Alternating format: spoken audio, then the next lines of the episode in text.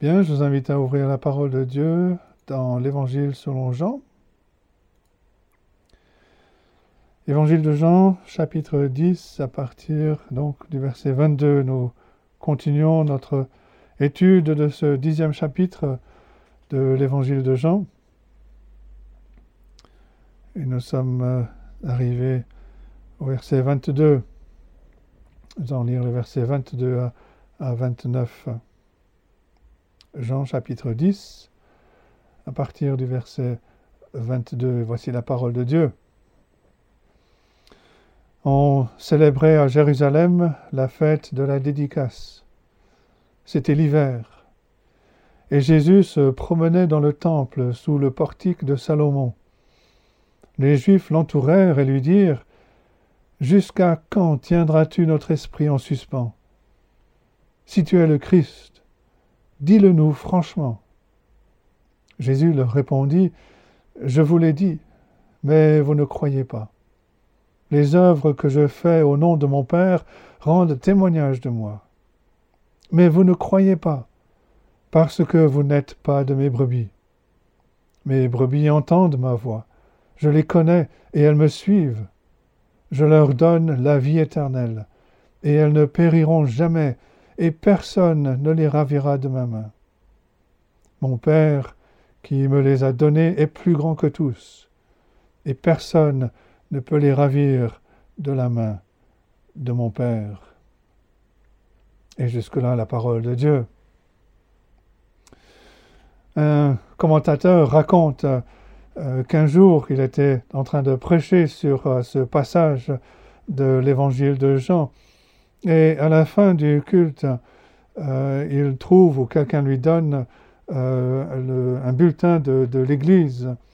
Euh, et quelqu'un avait écrit sur ce bulletin les mots suivants J'en ai marre de trouver du calvinisme dans chaque sermon. Bien sûr, ça fait référence aux doctrines, aux enseignements de Jean Calvin, euh, qu'on appelle parfois aussi les doctrines de la grâce. Mais ce qui est intéressant et ce qu'il faut souligner, euh, c'est que dans les sermons euh, sur les passages précédents de, de l'évangile de Jean, ce prédicateur n'a jamais mentionné Jean Calvin. Il n'a jamais parlé de calvinisme. Il a simplement expliqué, exposé les enseignements du Seigneur Jésus-Christ. Et cela met en évidence que les doctrines euh, pour lesquelles euh, le calvinisme est connu ne sont pas inventées par euh, ce grand enseignant de la réforme, Jean Calvin. On peut observer que les enseignements tels que la, la, dépravation totale de l'homme, l'élection inconditionnelle de Dieu, le dessein défini de l'expiation du Seigneur Jésus-Christ, la grâce euh, efficace, l'appel efficace, la sécurité éternelle des croyants. Ces vérités ont été enseignées avant Jean Calvin euh, par euh, des prédicateurs qui étaient fidèles à la parole de Dieu, Martin Luther, Augustin avant lui. ces doctrines ne dépendent pas non plus euh, des, ouvrages, des écrits de, Jean Calvin. Elles ont été enseignées par bien d'autres, euh, des euh, hommes comme John Owen, John Knox, Jonathan Edwards, Charles Spurgeon, Dr. Martin Lloyd Jones et bien d'autres. Et ces doctrines étaient crues, étaient répandues parmi ceux qui étaient impliqués dans le mouvement missionnaire moderne, William Carey, euh, Henry Martin, David Livingstone et d'autres. Mais ce qui compte réellement, c'est ce que la parole de Dieu se dit, ce que la Bible enseigne. Et si on étudie les prophètes, si on étudie les apôtres, on verra qu'eux aussi ont enseigné les doctrines de la grâce. Et en particulier, ce passage en Jean 10 nous montre que le Seigneur Jésus-Christ lui-même enseigne ce qu'on appelle ces doctrines de la grâce. Euh, George Whitfield, un grand évangéliste, euh, dit ceci, j'adhère au, au, calvinisme, non pas à cause de Jean Calvin, mais parce que le Seigneur Jésus-Christ lui-même me l'a enseigné. Et Charles Spurgeon dit, il n'y a rien de tel que de prêcher Jésus-Christ et Jésus-Christ crucifié, à moins que vous ne prêchiez ce qu'on appelle maintenant les doctrines de la grâce, le calvinisme.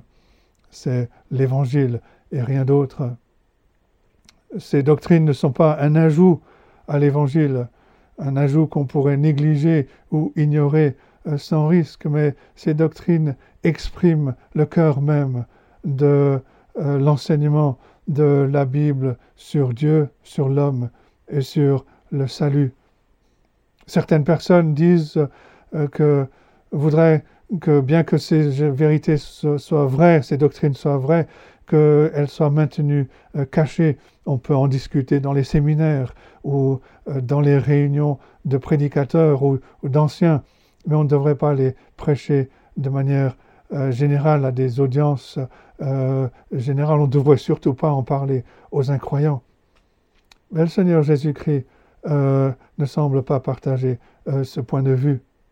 Il déclare la vérité de la condition perdue de l'homme, de la grâce souveraine de Dieu, de la sécurité finale des croyants, et il le fait à tous ceux qui étaient présents, même en présence de ses ennemis. La prédication de ces doctrines par le Seigneur Jésus-Christ est très explicite dans les sermons qui sont les plus publics que ce soit ici en Jean 10 ou un peu plus, en avant en Jean chapitre 6. On doit donc les considérer comme essentiels euh, à la fois, essentiels à la vitalité euh, du, croyant et les recevoir avec humilité de la bouche du Seigneur. Le premier grand point à souligner ce matin, c'est l'incapacité spirituelle de l'homme pécheur. Dans ce chapitre 10, donc euh, l'apôtre Jean avance sa chronologie du ministère du Seigneur Jésus-Christ et il passe de l'automne à l'hiver. On voit le Seigneur qui apparaît à la fête de la dédicace. C'était une fête euh, qui rappelait la, bénédiction de Dieu dans la, restauration du temple euh, en l'an 164 avant Jésus-Christ. Les Juifs avaient été euh, sous le contrôle du roi grec Antioche Épiphane, qui avait souillé le temple avec des idoles païennes, et sous la direction de Judas Maccabée, les Juifs ont, chassé les Grecs, ils ont restauré le temple, et le peuple juif continue encore aujourd'hui à célébrer cette fête, et, euh, elle est appelée euh, Hanouka. Et Jean fait remarquer que c'est l'hiver, et cela décrit non seulement le temps, la saison euh, euh, dans laquelle on se trouve, mais euh, il souligne aussi la réalité qu'il y a les vents froids de l'incrédulité qui soufflent à Jérusalem. Jean nous dit Jésus se promenait dans le temple sous le portique, le portique de Salomon. C'est un portique qui fait de colonnes euh, qui entourent les, les cours de, du, temple. Et, là, les, les, Juifs viennent entourer le Seigneur Jésus-Christ. Et le terme qui est, utilisé, qui est traduit par entourer, le terme grec indique qu'ils ont pas seulement entouré, mais ils ont exercé une pression euh, sur le Seigneur Jésus-Christ. Euh, dans Apocalypse 20, verset 9, ce même mot est traduit par investir ils montèrent à la surface de la terre et ils investirent le camp, des saints et la ville des bien-aimés. Et ça, ça, indique l'intensité, l'esprit de leur, de leur questionnement au verset 24. Jusqu'à quand tiendras-tu notre esprit en suspens? Si tu es le Christ, dis-le-nous franchement. Voilà l'intensité avec laquelle euh, ces euh, responsables, ces juifs, euh, encerclent le Seigneur Jésus-Christ. Alors il est vrai que le Seigneur Jésus ne s'est pas fait publiquement connaître en tant que Messie. Et il semble qu'il n'a pas fait cela parce que beaucoup de, personnes pensaient que le Messie, ou le terme grec Christ, euh, devait être un chef politique, un chef militaire, qui allait renverser le règne de l'Empire romain. Dans ses, dans ses conversations privées avec euh, la, femme samaritaine, euh, la femme euh, au, bord du puits, ou dans d'autres occasions avec ses disciples, il s'identifie comme étant le Messie. Mais dans ses discours publics, il semble avoir évité ce titre à cause de ce malentendu populaire. Mais dans sa réponse à la question qui lui est posée, le Seigneur Jésus expose l'un des principaux enseignements des doctrines de la grâce, à savoir l'incapacité spirituelle de l'homme pécheur. La parole de Dieu enseigne que le problème de l'homme n'est pas simplement qu'il doit simplement décider de se détourner du péché. Le problème de l'homme, c'est que à cause du péché, il est spirituellement mort.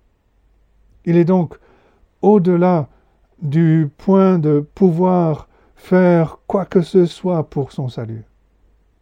Et on se rappelle de ce passage en, en Éphésiens chapitre 2 ou l'apôtre Paul qui s'adresse à des croyants, qui rappelle quelle était leur condition avant de devenir croyants. Il dit, vous étiez morts par vos offenses et par vos péchés. Il n'y a pas d'espoir pour euh, l'homme mort, à moins qu'il ne soit miraculeusement ressuscité à la vie.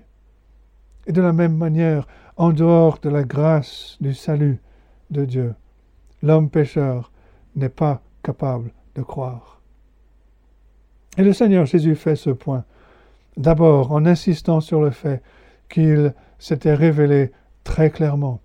Verset 25, il dit, Je vous l'ai dit, et vous ne croyez pas. Bien que le Seigneur Jésus n'ait pas publiquement revendiqué le titre de Messie, son enseignement avait néanmoins été clairement indiqué qui il était. Euh, le Seigneur Jésus-Christ est ouvertement identifié comme le Fils de Dieu. Jean 5, versets 25 et 26, ou Jean 9, verset 36. Il s'est clairement et ouvertement identifié comme le Fils de l'homme. Jean 5, verset 27. Jean 6, verset 53. Et d'autres passages. Et ce titre, le Fils de l'homme, est clairement un titre messianique. Il s'était révélé comme le pain de vie. Jean 6, 35, comme la lumière du monde, Jean 8, verset 12. À plusieurs reprises, il a dit qu'il venait du ciel. Et à plusieurs reprises, il a utilisé cette expression je suis, qui a bien sûr excité à la jalousie les responsables juifs et le peuple juif. Mais ces enseignements, d'autres enseignements étaient suffisamment clairs pour que ses disciples croient en lui comme le Christ le fait que les chefs religieux ne croyaient pas, révèle leur perversité morale, leur incapacité spirituelle. Et le Seigneur Jésus-Christ fait la même remarque à propos de ses œuvres, qui se réfère surtout, bien sûr, à ses miracles. Les œuvres que je fais, verset 25, les œuvres que je fais au nom de mon Père témoignent de moi. Les miracles du Seigneur Jésus-Christ ont accompli de nombreuses prophéties et ne pouvaient être expliquées que par le fait qu'il est le Messie. Et c'était la fonction, c'est la fonction principale des miracles, témoigner que le Seigneur Jésus-Christ, est le Christ, le Messie, loin l'envoyé de Dieu. Mais les miracles du Seigneur Jésus-Christ n'ont fait qu'endurcit le, cœur de ces observateurs incrédules. Ils ont démontré encore une fois l'esclavage pécheur de leur cœur, de leur esprit. Ils n'ont pas cru. Et le Seigneur Jésus a culminé sa réponse en déclarant à cause de leur incrédulité, verset 26, Mais vous ne croyez pas parce que vous n'êtes pas de mes brebis. C'est une déclaration importante. Et la, plupart des gens aujourd'hui euh, voudraient dire la phrase euh, dans l'autre sens. Vous ne faites pas partie de mon troupeau parce que vous ne croyez pas. Mais Jésus insiste sur le fait que leur incrédulité a été causée par le fait qu'ils n'étaient pas ses brebis. L'incrédulité n'est pas la cause de la séparation de l'homme avec Dieu. C'est le résultat. C'est la marque de la séparation de l'homme avec Dieu. Ils ne croyaient pas parce que leur nature était endurcie dans la dépravation totale. Puisque Jésus déclare qu'ils n'ont pas été élus en lui-même, vous ne faites pas partie de mon troupeau, ils sont restés irrégénérés. Et cela ne réduit pas leur responsabilité envers l'incrédulité. Dans son commentaire sur l'évangile de Jean, Don Carson écrit Il dit qu'ils ne soient pas les brebis de Jésus ne les excuse pas. Cela les accuse. Ils sont pécheurs. Et le pécheur est incapable, sans la grâce de Dieu, de faire quoi que ce soit. L'incapacité spirituelle de l'homme pécheur, cela nous amène au deuxième grand point, le salut est par grâce. Et la réponse du Seigneur Jésus fournit de précieuses indications aux croyants. Elle nous rappelle que nous ne sommes pas membres du troupeau du Seigneur Jésus-Christ parce que nous croyons. Nous ne sommes pas sauvés à cause de notre foi. Nous ne nous sauvons pas en croyant en Jésus, mais Dieu nous sauve par le don de la foi. Encore une fois, Éphésiens 2, versets 8 et 9. C'est le don de Dieu. Nous croyons parce que nous avons été sauvés, parce que nous avons gracieusement été entrés, inclus dans le troupeau du Seigneur Jésus-Christ, par la miséricorde, par la grâce souveraine de Dieu. En fait, on ne pouvait pas croire avant d'être né de nouveau. C'est-à-dire jusqu'à ce que l'Esprit de Dieu ait changé nos cœurs pour que nous devenions les brebis qui entendent la voix du berger. Jésus dit au verset 27, Mes brebis entendent ma voix, je les connais et elles me suivent. C'est parce que le Seigneur Jésus nous appelle mes brebis qu'il dit que nous entendons sa voix et que nous la suivons. Bien, bien, bien entendu, on doit croire pour être sauvé. Mais notre salut ne repose pas sur notre foi.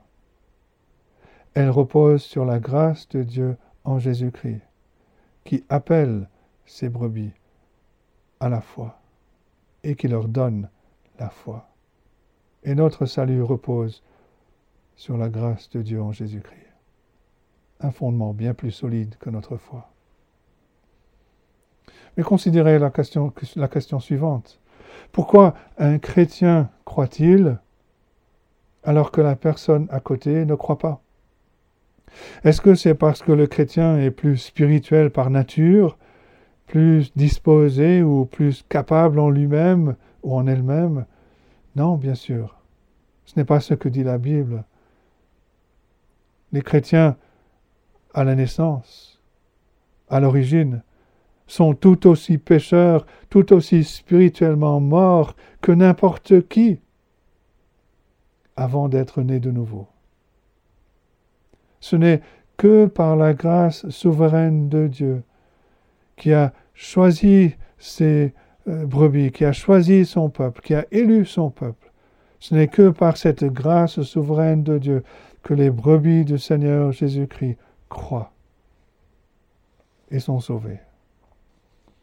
Et quand nous parlons du salut par grâce, nous voulons dire que des pécheurs reçoivent la vie éternelle comme un don gratuit Dieu. C'est ce que le Seigneur Jésus dit clairement au verset 28. Je leur donne la vie éternelle. Cela implique qu'avant d'être sauvés, nous n'avions pas la vie éternelle. C'est pourquoi nous ne pouvons pas croire avant d'être nés de nouveau. Le Seigneur Jésus donne la foi et il donne la vie éternelle. Et comme c'est un don, le salut est gratuit. Un don n'est pas quelque chose que nous pourrions revendiquer comme un droit. Dieu n'est pas obligé de sauver des pécheurs. Mais par sa grâce infinie, il donne la vie éternelle. Un commentateur, ce commentateur que j'ai cité au début, il écrit ceci. Il dit, si elle était gagnée, ce serait un salaire. Si elle était méritée, ce serait une récompense. Mais la vie éternelle n'est ni l'une ni l'autre. C'est un don. Ce qui signifie qu'il provient uniquement de la bonne volonté de Dieu envers les hommes. Et c'est ce que l'apôtre Paul nous rappelle dans sa lettre aux Éphésiens chapitre 2 verset 8. C'est par la grâce que vous êtes sauvés, par le moyen de la foi. Cela ne vient pas de vous. C'est le don de Dieu. Ce n'est point par les œuvres afin que personne ne se glorifie. Éphésiens 2, versets 8 et 9. En ce qui concerne les doctrines de la grâce euh, qui sont associées à la théologie calviniste, il serait difficile de trouver un enseignement plus concentré que ces versets 27 et 28 de ce chapitre 10 de l'évangile de Jean. Jésus parle de mes brebis. Il parle, il fait référence à l'élection divine. Il poursuit en disant verset 29, Mon Père qui me les a donnés. Ensuite, elles entendent ma voix. Là, c'est l'appel efficace, à la foi, à cette foi qui sauve. C'est par la puissance de Christ dans l'Évangile que nous entendons. C'est par l'œuvre de l'Esprit dans nos cœurs que nous entendons, que nous croyons. Jésus continue, il dit, je les connais. Ça fait référence ici à notre justification. C'est par la foi au Seigneur Jésus-Christ que nous sommes pardonnés, que nous sommes acceptés dans l'amour de Dieu. Il rajoute, elles me suivent. C'est la croissance dans la grâce. Comme le Seigneur Jésus-Christ conduit ses brebis dans les chemins de la justice, pour reprendre les termes du psaume 23. Puis Jésus déclare au verset 28, Je leur donne la vie éternelle, elles ne périront jamais. Voilà la glorification. Les brebis du Seigneur Jésus-Christ demeureront à jamais dans la maison de Dieu. Encore une fois, pour reprendre le verset 6 du psaume 23. Voici les doctrines de la grâce enseignées par le Seigneur Jésus-Christ lui-même. Jean 10, versets 27 et 28. Mes brebis entendent ma voix. Je les connais, elles me suivent. Je leur donne la vie éternelle elles ne périront jamais. Le salut par grâce est la plus grande bonne nouvelle que l'on puisse entendre. On ne peut pas gagner le salut. Aucune bonne œuvre ne peut effacer la culpabilité de nos péchés. On ne peut pas acheter le salut. On n'a rien à offrir à Dieu. On n'a pas droit à la vie éternelle, parce que toute notre race humaine est tombée dans la mort par la chute d'Adam et Ève, mais nous pouvons encore avoir la vie éternelle en la recevant du Seigneur Jésus-Christ comme un don qui est libre, qui est gratuit, qui est immérité, un don de la grâce de Dieu. Le salut est par grâce. Comment recevons-nous ce don? La réponse, bien sûr, est par la foi en Jésus-Christ. C'est le troisième grand point. Et c'est ce que l'apôtre Paul a développé dans sa lettre aux Romains, chapitre 3, où il commence en soulignant cette réalité au verset 23, car tous ont péché et sont privés de la gloire de Dieu. Ils sont gratuitement justifiés par sa grâce, par le moyen de la rédemption qui est en Jésus-Christ. C'est lui, Christ, que Dieu a destiné à être, par son sang, pour ceux qui croiraient, victime propitiatoire afin de montrer sa justice, parce qu'il avait laissé impunis les péchés commis auparavant, au temps de sa patience. Il montre ainsi sa justice dans le temps présent, de manière à être juste, en punissant le péché, tout en justifiant celui qui a la foi en Jésus. Et Jean 10, versets 27 et 28 donne un, bref résumé de la signification de la foi qui sauve, qui est un don de Dieu. C'est Dieu qui donne cette foi. Et cette foi, elle comporte trois éléments. Il y, a, il y a la foi des mains. Jésus dit au verset 28, Je leur donne la vie éternelle et la foi reçoit ce don. La foi ne rejette pas le don de la vie éternelle, ni le fait que nous ne pouvons pas gagner notre propre chemin vers le ciel. La foi accepte avec gratitude ce que Dieu nous offre en Jésus-Christ. Le deuxième élément, donc ça c'est la foi des mains, le deuxième élément c'est la foi des oreilles. C'était le point de vue de Jésus quand il répond à la question des Juifs. Ils ont exigé qu'il leur dise clairement s'il était le Messie. Et Jésus a répondu que s'ils avaient les oreilles de la foi, ils auraient déjà cru à son enseignement, à ses miracles. Les oreilles des non-convertis sont mortes. Elles n'entendent pas la voix du Seigneur Jésus-Christ. Les oreilles des brebis entendent et croient. Mes, mes brebis, Jésus dit au verset 27, mes brebis entendent ma voix. Et le troisième élément, c'est la foi du pied. Verset 27 continue, elles me suivent. C'est là que notre déclaration de foi est testée.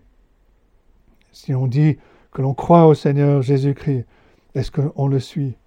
Est-ce qu'on accepte son enseignement? Est-ce qu'on cherche à, suivre l'exemple euh, qu'il nous a laissé? Est-ce que l'on veut chercher de se conformer à... Est-ce que l'on veut que notre caractère se conforme toujours plus à son caractère, dans l'humilité, dans, l'amour, dans la sainteté. Euh, à l'époque du Seigneur Jésus-Christ, les bergers euh, marquaient leurs brebis d'une encoche spéciale sur l'oreille. Mais le Seigneur marque de deux encoches sur, sur les oreilles de ses brebis, ou plutôt sur ses brebis. Une c'est sur l'oreille, l'autre c'est sur le pied. Les brebis entendent et elles me suivent. Et de la même manière, ce que nous croyons et comment nous vivons identifie si nous sommes une brebis du Seigneur Jésus-Christ ou non. Si nos mains ont reçu le don de Dieu en Jésus-Christ de la vie éternelle, si nos oreilles ont cru, ont entendu et cru, si nos pieds suivent le Seigneur Jésus-Christ, alors nous pourrons avoir l'assurance que nous faisons partie du troupeau de Dieu, que nous sommes les brebis du bon berger. Cela nous amène au quatrième point, en sécurité entre ses mains. Ceux qui appartiennent réellement au Seigneur Jésus non seulement possèdent la vie éternelle, mais elles ont la, bénédiction de savoir qu'elles ne peuvent jamais perdre cette vie. Jésus dit au verset 28, Je leur donne la vie éternelle, elles ne périront jamais personne ne les ravira de ma main. C'est une déclaration très claire. Et c'est pourtant euh, difficile de comprendre qu'avec une telle déclaration aussi claire, il est difficile de comprendre comment tant de croyants aujourd'hui euh, peuvent être enseignés euh, qu'il est possible pour un croyant de perdre la vie éternelle. Par définition, la vie éternelle ne peut pas être perdue. Elle dure éternellement. Sinon, elle n'est pas éternelle. C'est une contradiction. Il est vrai que les faux disciples peuvent perdre leur salut, entre guillemets, pour la simple raison qu'ils ne l'ont jamais eu, qu'ils ne l'ont jamais eu. Alors que ceux qui croient réellement, qui ont reçu le don de Dieu entre les mains qui sont marquées à l'oreille et aux pieds par une foi vivante, une foi obéissante.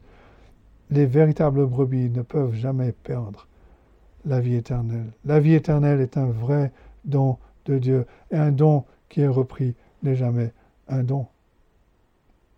Dieu ne peut pas changer. Ces dons ne peuvent pas être révoqués.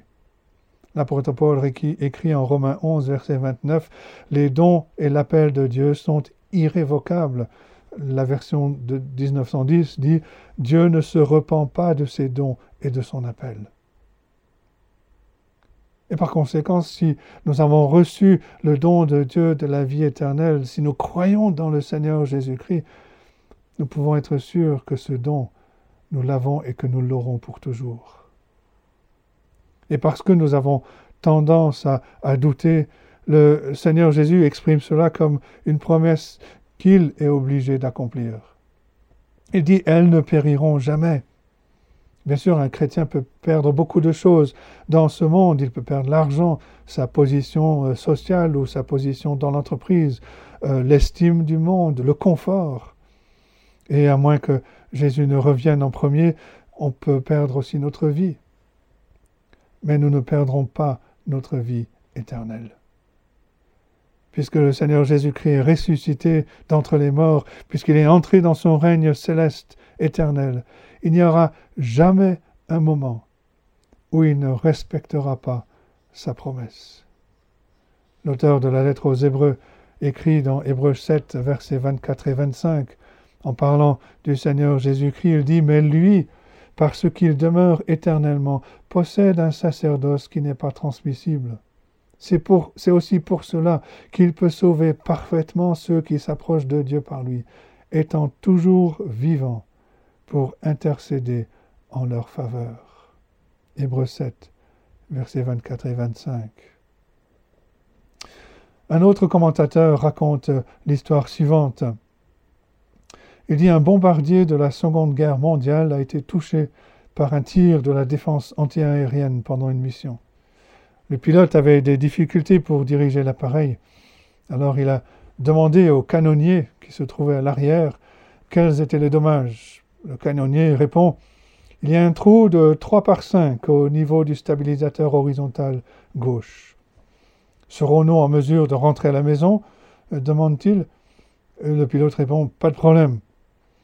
Mais ils ont réussi avec beaucoup de difficultés, en glissant et en dérapant à l'atterrissage. Lorsqu'ils sont sortis, que le pilote a examiné les dommages, il a crié au canonnier Quand vous m'avez dit 3 sur 5, je pensais que vous parliez en centimètres, pas en dizaines de centimètres. Ils n'avaient vraiment pas été en sécurité. Ils étaient en danger de mort depuis le début. Et le commentateur écrit ceci. Il dit Une bonne partie de notre sécurité terrestre est comme cela. Elle est loin d'être aussi sûre que nous l'imaginons. Parfois les choses se passent bien pour nous et parfois non. Mais ce qui est merveilleux dans la vie éternelle, c'est qu'elle est absolument sûre. Jésus tient son peuple entre ses mains. Ils peuvent avoir confiance en son assurance qu'ils ne périront jamais. Et dans le verset 29, Jésus donne une raison de plus pourquoi ces brebis sont éternellement en sécurité. C'est la puissance de Dieu le Père pour garder les siens. C'est comme si le Seigneur Jésus, connaissant notre besoin d'encouragement, enveloppait sa propre main de la main toute puissante de Dieu le Père. Verset 29. Mon Père qui me les a donnés plus grands que tous, personne ne peut les ravir de la main de mon Père. Il est évident qu'il n'y a rien de plus fort que Dieu. Et donc si nous sommes placés dans sa main, nous ne pouvons jamais être sortis, être arrachés de sa main. Nous sommes faibles, oui, très faibles. Mais combien fort est grand, combien fort est Dieu. Il est vrai que nous avons tendance à nous tromper, à trébucher, mais Dieu est fidèle pour nous ramener, pour nous élever. nous, sommes, nous sommes assaillis par de nombreux ennemis, de nombreux dangers, mais Dieu est plus grand que tous, de sorte que personne ne peut nous arracher de la main de Dieu. Et quand Jésus dit que personne ne peut arracher les croyants, qu'est-ce qui est inclus dans personne? La réponse, c'est tout. Et le temps est inclus. Parce que le temps n'a aucun effet sur Dieu. La mort est incluse parce que Dieu est le Créateur, le dispensateur de la vie, que le Seigneur Jésus-Christ a vaincu la mort. Le péché aussi est incapable d'arracher le vrai croyant à la vie éternelle. Dieu a vaincu le péché par la mort de son Fils sur la croix. Qu'en est-il des pouvoirs terrestres, des rois, des généraux, des présidents, euh, des présidents de la République, des présidents des grands groupes industriels Ils font partie de ce personne parce que Dieu règne sur eux. Qu'en est-il des pouvoirs spirituels de Satan, de ses serviteurs? Et même Satan ne peut pas aller au-delà de ce que Dieu ne lui permet. Jésus déclare que Dieu ne permettra à personne d'arracher ses brebis de sa main. Et nous-mêmes, nous sommes inclus dans ce personne, avec toutes nos tendances euh, folles, pécheresses, rebelles.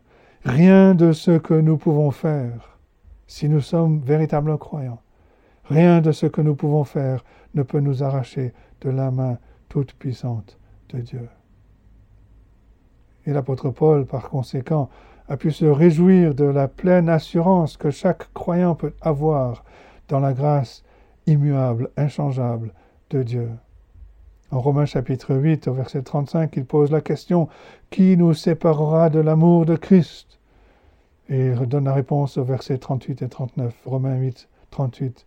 Car j'ai l'assurance que ni la mort, ni la vie, ni les anges, ni les dominations, ni les choses présentes, ni les choses à venir, ni les puissances, ni la hauteur, ni la profondeur, ni aucune autre créature ne pourra nous séparer de l'amour de Dieu manifesté en Jésus-Christ, notre Seigneur. C'est pourquoi, bien que nous soyons assaillis par de, nombreux maux, de nombreuses difficultés, de nombreuses euh, euh, toutes sortes de choses, nous pouvons, chaque croyant, nous pouvons nous réjouir en Dieu, en Jésus-Christ et dans ce salut merveilleux, en tout temps, quelles que soient nos circonstances. Comme le dit le cantique 246, la deuxième strophe, cantique 246, c'est de Dieu l'amour éternel. À mon cœur s'est fait connaître. La deuxième strophe dit ceci Jamais l'oiseau n'a chanté hymne si mélodieuse, et la terre n'a porté tant de fleurs si radieuses. Jamais dans l'azur n'a lui une lumière si belle au bonheur, vie éternelle. Il est à moi, je suis à lui. Et cela nous amène au, cinquième point. Comment puis-je être sûr?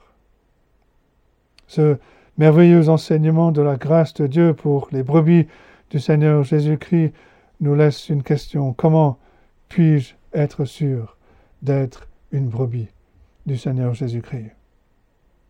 La réalité, c'est que certains qui professent la foi en Jésus-Christ ne persévèrent pas jusqu'au bout. Cela, selon la Bible, cela prouve qu'ils n'ont jamais réellement été sauvés. L'apôtre Jean, dans sa première lettre, chapitre 2, verset, 9, verset 19, dit ceci Ils sont sortis du milieu de nous, mais ils n'étaient pas des nôtres. Car s'ils avaient été des nôtres, ils seraient demeurés avec nous. Mais cela est arrivé afin qu'ils soient manifestes que tous ne sont pas des nôtres. Alors comment puis-je être sûr que je ne suis pas de ceux qui vont abandonner? Le contraste que nous donne la Bible, euh, le contraste classique entre Pierre et Judas. Tous les deux étaient disciples, du moins en apparence. L'un, Pierre, a persisté dans la foi euh, jusqu'à la mort. L'autre, Judas, a trahi le Seigneur Jésus et a perdu son âme. Comment puis-je savoir que je suis un Pierre et non pas un Judas? On ne peut pas dire qu'il suffit d'être proche de Jésus-Christ et de son Église, parce que c'était vrai pour les deux. Mais à plus d'une occasion, on lit de Pierre qu'il a confessé sa foi dans le Seigneur Jésus-Christ, alors qu'on ne lit rien à ce sujet, à propos de Judas. La question donc se pose pour nous. Est-ce que nous avons professé notre foi, qui a été reconnue comme authentique de la part de l'Église? Ou est-ce que nous, nous aimons simplement être en compagnie du peuple de Dieu? Et comme Judas, nous ne voulons pas nous engager personnellement à suivre le Seigneur Jésus-Christ. Autre chose concernant Pierre et Judas. On ne peut pas faire la différence en observant qui est tombé dans le péché, parce que les deux sont tombés dans le péché. L'apôtre Jean nous dit que Judas était avide, euh, qu'il volait souvent dans le sac des disciples, euh, l'argent qui était mis en commun, Jean 12, verset 6. Pierre était souvent au centre de l'erreur, de la division, euh, généralement à cause de sa fierté. Alors, quelle était la différence?